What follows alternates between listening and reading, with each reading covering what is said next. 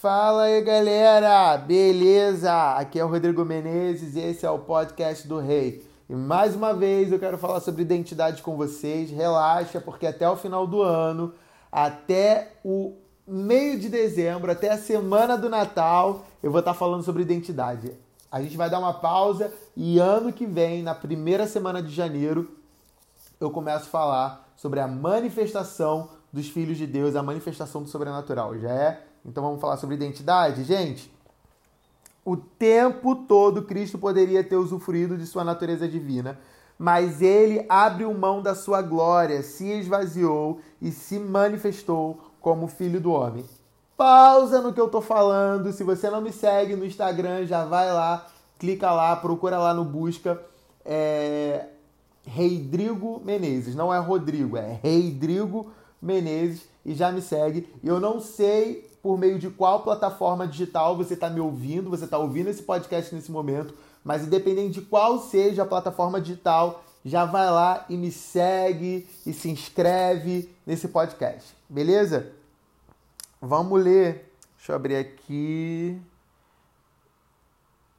Eita, que dificuldade de abrir, gente, o negócio. Deixa eu pegar aqui meu esboço, o texto bíblico, ó.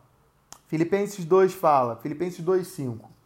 Seja a atitude de vocês a mesma de Cristo Jesus, que, embora sendo Deus, não considerou que o ser igual a Deus era algo que devia pegar-se, mas esvaziou-se a si mesmo, vindo a ser servo, tornando-se semelhante aos homens.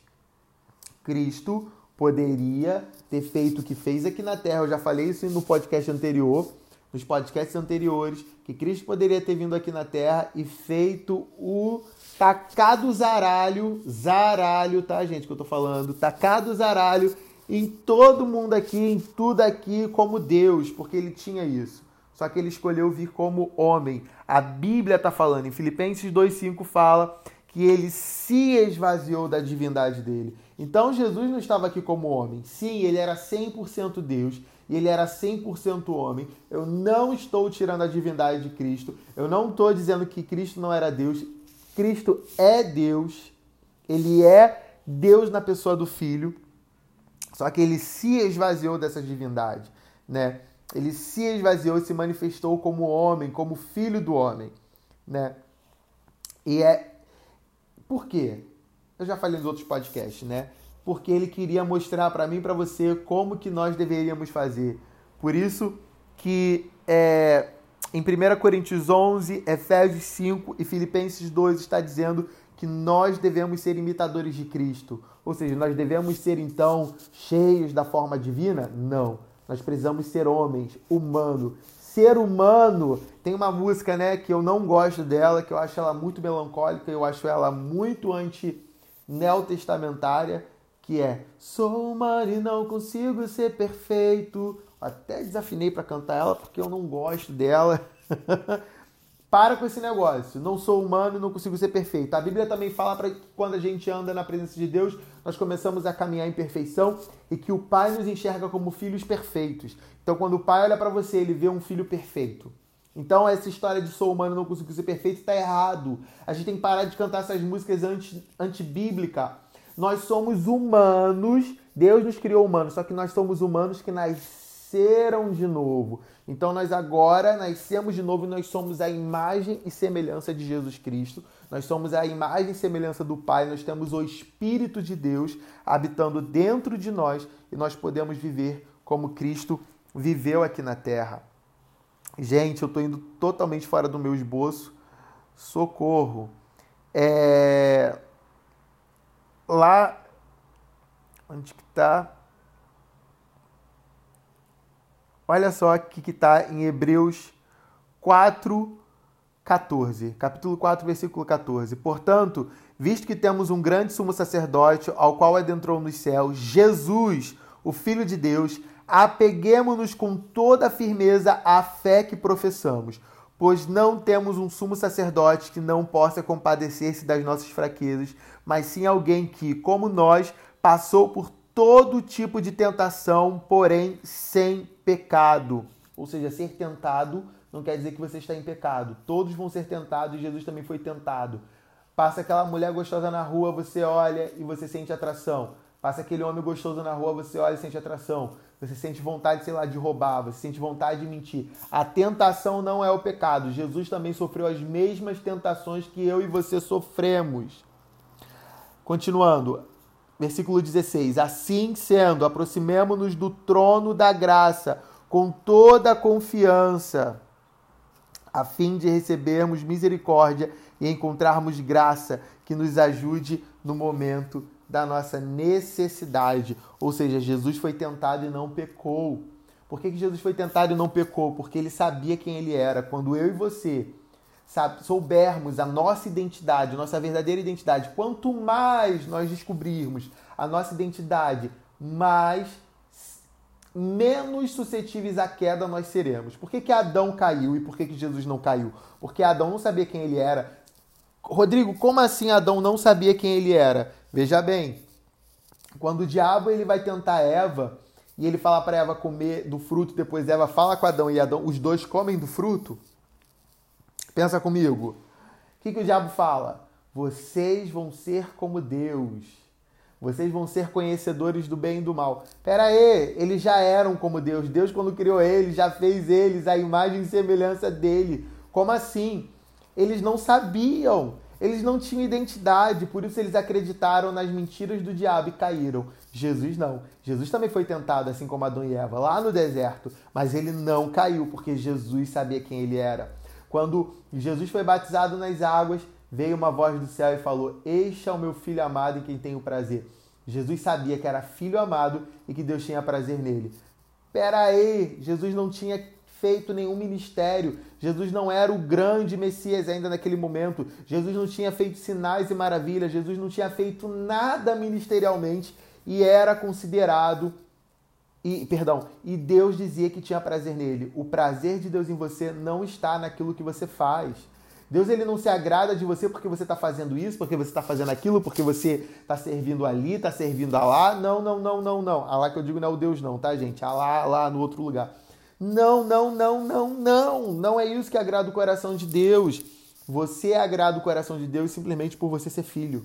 Só pelo fato de você ter confessado Jesus e ter nascido de novo, Deus está feliz. Você é o filho amado. Jesus sabia que era filho amado, que o Pai tinha prazer nele. Então, nada, nenhuma das mentiras do diabo iriam abalar ele. E é assim que nós precisamos nos comportar. Você vê que no versículo 16 de Hebreus 4 está falando: assim sendo, né? Aproximemo-nos do trono da graça com toda a confiança. Então, quando a gente sabe que nós somos filhos, que por mais que nós sejamos tentados, nós temos uma identidade de filho, nós vamos é, é, é, viver essa identidade, nós vamos entrar com ousadia nesse lugar de trono da graça para pedir aquilo que a gente precisar, né? Olha só, Assim sendo, aproximemo-nos do trono da graça com toda a confiança, a fim de recebermos misericórdia e encontrarmos graça que nos ajude no momento de necessidade. Aquilo que é a sua necessidade, quando você sabe qual é a sua identidade, você alcança. O problema é que a gente fica buscando necessidade. Você vê, né? Igrejas que ganham dinheiro com campanhas. É a rosa ungida, é vendendo isso, é o propósito não sei o quê. Gente, pelo amor de Deus, essas pessoas não sabem quem elas são, porque se elas soubessem, ela não estava enriquecendo o pastor safado. E eu me perdi todo naquilo que eu ia falar, porque o Espírito Santo começa a me dar coisas e eu também não tenho que falar aquilo que eu programei, eu tenho que falar o que o Espírito Santo está mandando, e é isso que o Espírito Santo está mandando falar com você. E em nome de Jesus, essa palavra vai criar raízes no seu coração, essa semente vai cair no seu coração e vai criar raízes. Jesus não morreu na cruz para que a gente fizesse um culto bacana. Jesus não morreu numa cruz para que a gente fizesse um culto legal. Uh, vamos botar a parede preta, um monte de luzes, vai ser um culto muito abençoado. Não, não, não, não, não. Jesus morreu numa cruz para que aquilo que você vive nos cultos que você vai, no culto da sua igreja, se manifeste nesse mundo e traga transformação para a sociedade. Eu já ouvi pastores falando que Jesus não quer trazer transformação para a sociedade, mas não é isso que a minha palavra diz que a minha palavra não, perdão, que a palavra de Deus diz. É... Vamos pegar aqui mais uma referência bíblica. É que eu estou lendo, eu tô gravando do meu celular ir pegando as referências do celular da minha esposa. E aí toda hora tem que jogar a senha. João 1, 11, capítulo 1, versículo 11. Jesus veio para o que era seu, mas, não, mas os seus não receberam. Contudo, aos que o receberam, aos que creram em seu nome, deu-lhes o direito de se tornarem filhos de Deus. Então, se você creu nele, se você recebeu ele, João 1,12 está dizendo que agora você tem o direito de ser filho de Deus, você se torna filho de Deus a partir do momento que você crê e confessa. Você creu, recebeu Jesus no seu coração, confessou, você nasce de novo, você se torna filho. Versículo 13: Os quais não nasceram por descendência natural, nem pela vontade da carne, nem pela vontade de algum homem, mas nasceram de Deus. Você nasceu de Deus. A partir do momento que você creu, você nasceu de Deus. Versículo 14: Aquele que é a palavra tornou-se carne e viveu entre nós. Vimos a sua glória, glória como do unigênito vindo do Pai, cheio de graça e de verdade. Ele era um unigênito, mas agora ele, é, ele, era, ele veio como unigênito, o único filho, e se tornou primogênito, irmão mais velho de todos nós que nascemos de novo. A palavra se tornou carne. Olha isso, gente, a palavra. Jesus era a própria Bíblia andando sobre a terra. A Bíblia caminhou e andou sobre a terra. A palavra se fez carne. Cristo é a própria palavra, a palavra de Deus. Cristo é a própria teologia. Ah, ruia mandaçou, aleluia. Sou pentecostal, gente. Ora em línguas. aleluia, aleluia. Hebreus 1, a partir do versículo 1, fala: Há muito tempo Deus falou muitas das vezes e de várias maneiras aos nossos antepassados, por meio de quem? Dos profetas. Versículo 2: Mas nestes últimos dias falou-nos por meio do Filho, a quem constituiu o herdeiro de todas as coisas e por meio de quem fez o universo. O Filho é o resplendor da glória de Deus e a expressão exata do seu ser, sustentando todas as coisas por Sua palavra poderosa. Uau! O Pai falou falou através do Filho. Ele continua falando através do Filho, porque é o Filho agora, por meio do Espírito Santo, está dentro de mim e de você. Então, o que sai da sua boca tem que ser a palavra de Deus, porque ela agora habita dentro de você.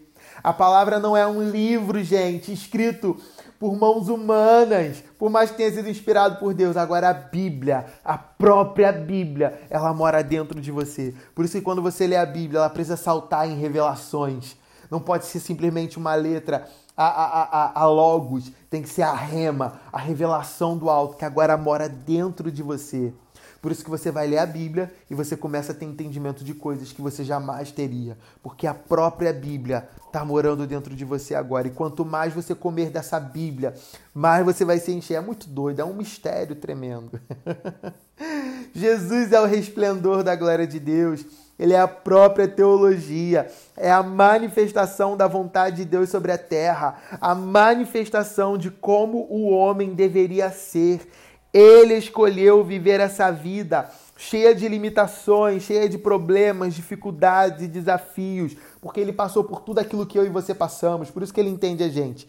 E ele passou por isso, ele escolheu isso com o propósito de nos mostrar, de nos ensinar como que nós deveríamos viver aqui na terra. Então tudo aquilo que Jesus fez, agora eu e você nós podemos fazer. O que é a glória de Deus? A glória de Deus é a manifestação da presença de Deus.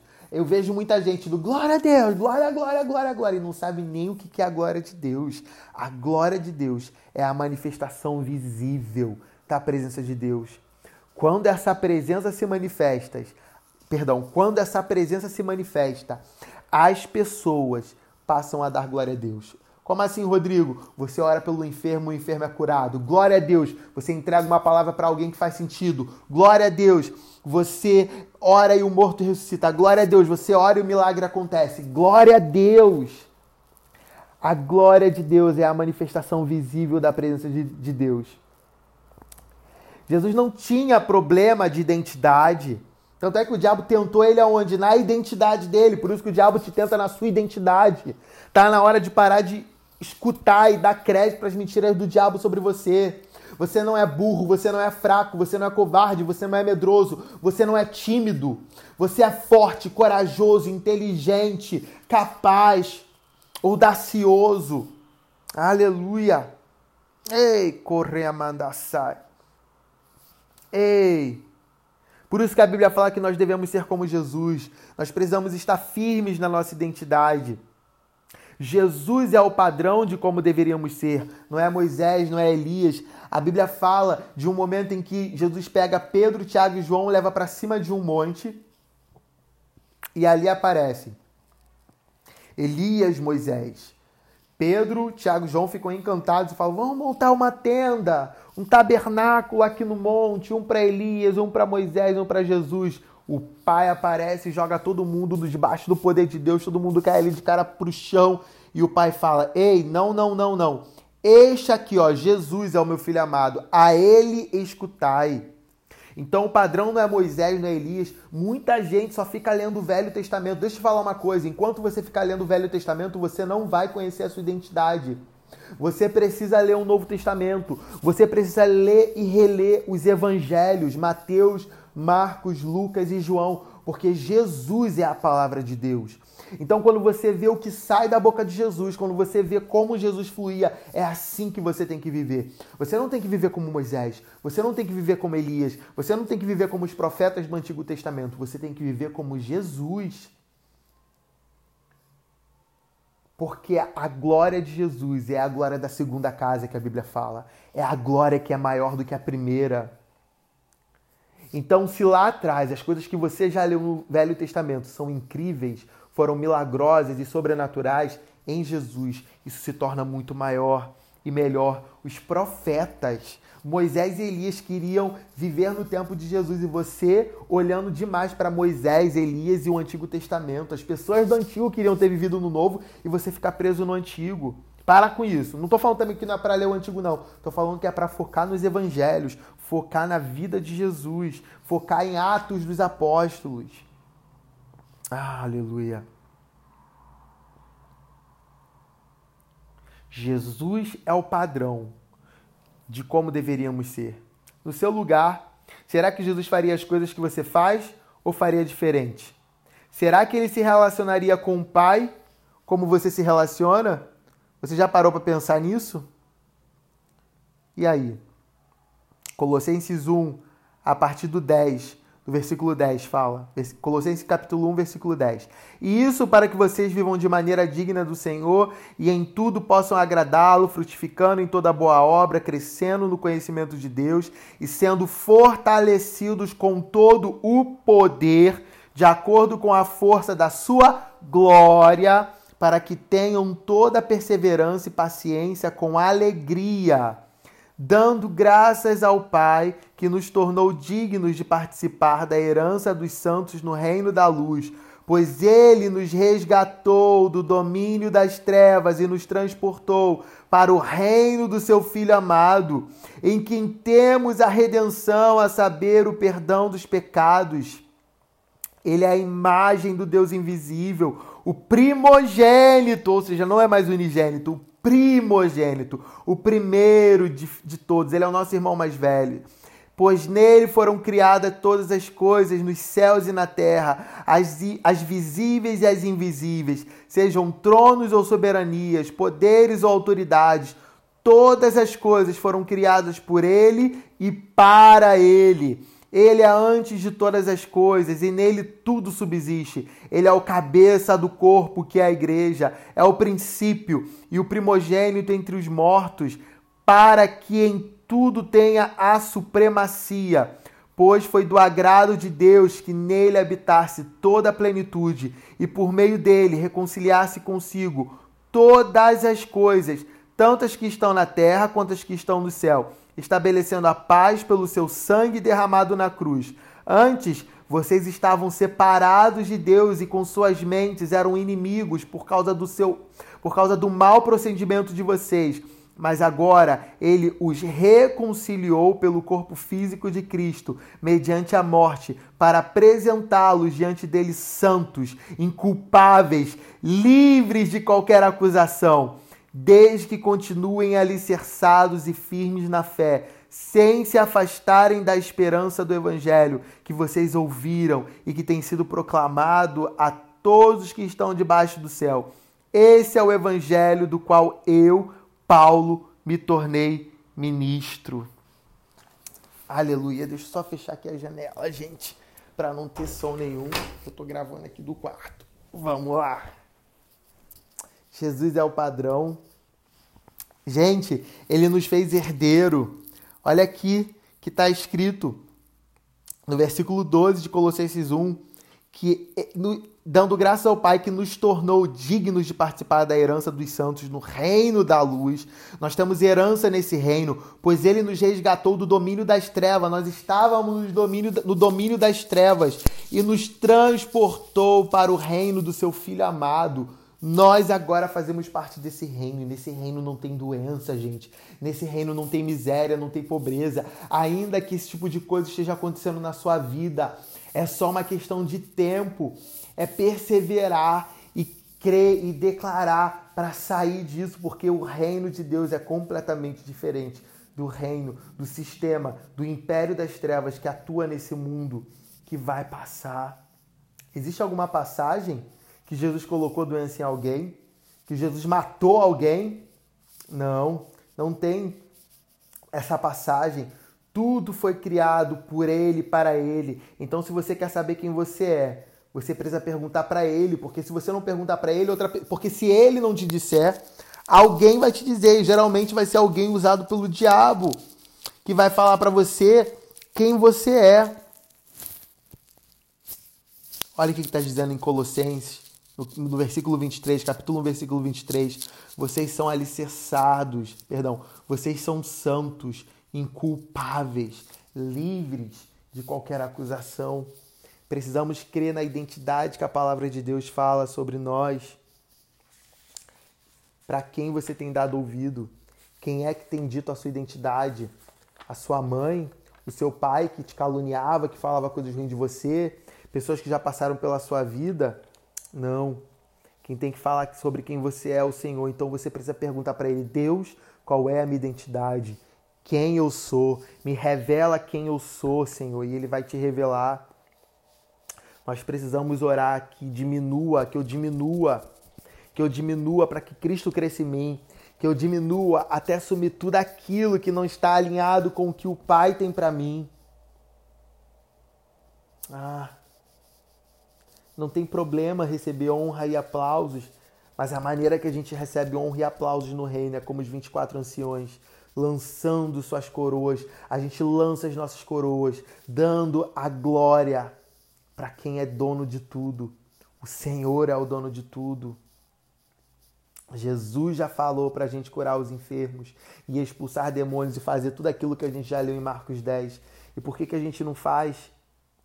Por que, que a quantidade de igrejas aumenta, mas a cidade não muda, o Brasil não muda? Por que, que o Brasil. Gente, eu sou de uma região do Brasil. Eu sou de uma cidade chamada. Eu sou da cidade do Rio de Janeiro, numa região que se chama Recreio dos Bandeirantes, onde praticamente todas as denominações evangélicas estão naquela região. E a criminalidade continua, os assaltos continuam, a prostituição continua. Será que Deus quer que a gente fique abrindo igreja, igreja, igreja, igreja? Ou Deus quer que a gente transforme a cidade? Não tem lógica abrir igreja, igreja, igreja e nada mudar. Que reino é esse? Que evangelho é esse? Que poder de Deus é esse? Cadê o poder de Deus? Se as igrejas estivessem cheias do reino e do poder de Deus, a cidade, o estado, o Brasil e as nações estariam sendo transformados. E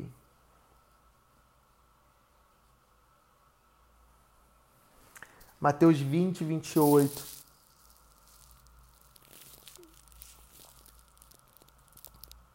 Como filho do homem que não veio para ser servido, mas para servir e dar a sua vida em resgate de muitos. Jesus veio para servir, nós precisamos servir lançar nossas coroas e servir o nosso próximo, servir a cidade, serviu o Estado, serviu o Brasil, as nações, serviu as pessoas. Jesus serviu a todos. Rodrigo, como é que eu sirvo? Quando você vê uma pessoa doente, você ora por ela para ela ser curada, você está servindo ela. Quando você vê alguém passando por um problema você ora por aquela pessoa, você está servindo aquela pessoa. Você está lavando os pés daquela pessoa. Quando você vê alguém numa necessidade, você ajuda aquela pessoa na necessidade dela, você está servindo ela, assim como Jesus fez.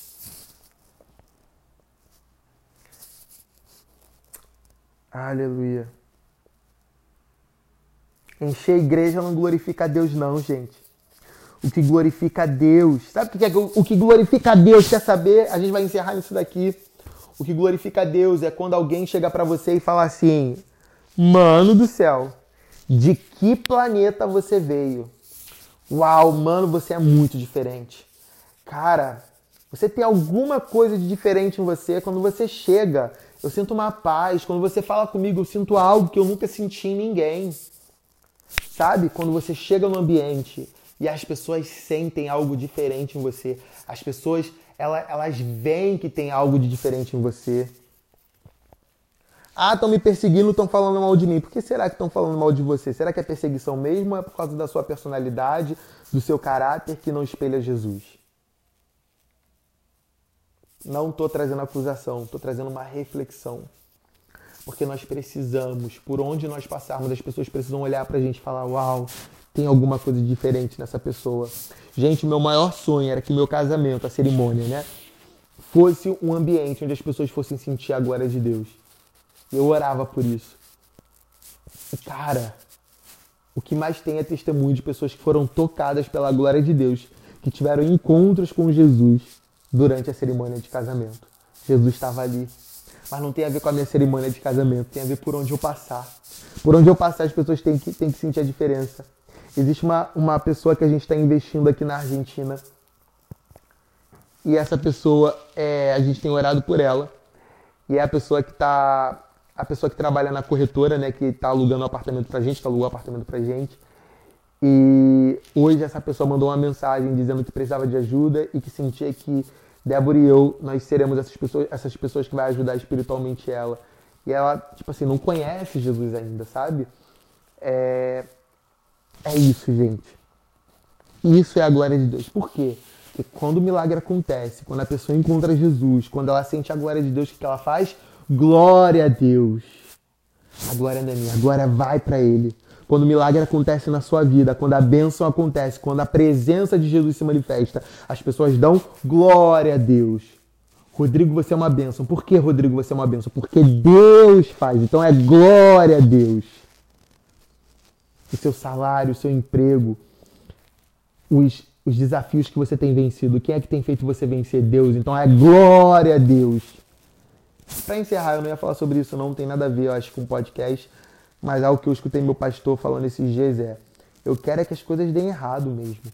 Eu quero que as coisas, sabe, pareçam impossíveis mesmo, porque quando a coisa dá errado, quando a doença chega, quando o problema financeiro chega, quando a crise chega, é a hora que a presença de Deus pode se manifestar e a gente dá glória a Deus.